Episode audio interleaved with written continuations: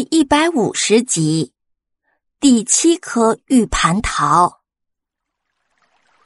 这个故事实在是悲伤。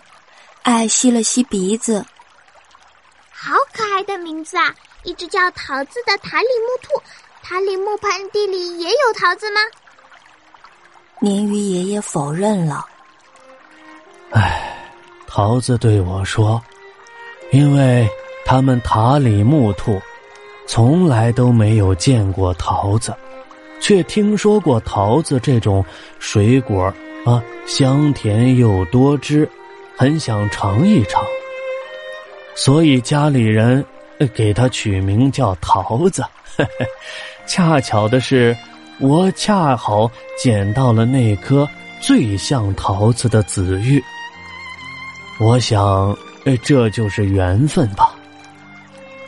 桃子把玉蟠桃悄悄的放在了他受伤的捕兽夹附近，果然，那个捕兽夹消失了。不过，过了一段时间，捕兽夹又重新出现了。不仅如此，人类还用弓箭射伤了桃子的尾巴。桃子坐在白玉河边哭呀，我便再次在河底寻找漂亮的玉石，想着它的名字，呃，叫桃子。找玉石的时候。也不自觉的盯着桃子的形状。唉，后来呀，桃子兴奋的跟我说：“附近的捕兽夹都消失了，也没再见到拿着弓箭的人类。我们以为终于成功了，可没想到，那并不是永远的平静。”桃子好久都没来白玉河，我以为他搬家了，于是也打算离开白玉河，去其他的水系看看。就在临行前那天晚上，桃子终于来找我。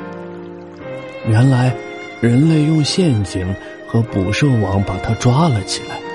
强迫他交出玉蟠桃，桃子拿不出来，人类便饿他的肚子，把他关进漆黑的笼子。我很生气，于是，一次性在水下找到了四颗玉蟠桃。虽然它们形状、颜色并不完全一样，但都能看出是桃子的模样。桃子带着四颗玉蟠桃放在了他逃走的笼子旁边本以为这次更多的玉石会让人类放过他，却没想到人类的贪婪超乎我们的想象。鲶 鱼爷爷越说越生气，他轻轻咳了一声。黑龙潭的水面就咕咚咕咚冒出了一个巨大的泡泡。桃子第二天再来找我了，他哭着说：“不用再帮他找玉石了，因为因为漂亮的玉石并不是总有，而人类的贪婪却没有止境。不管拿出多少块玉石，人类都不会放过他的。唉。”我很难过，但知道桃子说的是对的。整条白玉河中像蟠桃的玉石已经没有了，我便把最后一颗玉蟠桃交给了他。没想到，那是我最后一次见到桃子。我等了很久，都没有离开。一直从白玉河的下游游到上游，在上游见到了其他的塔里木兔，可谁也没有见过桃子。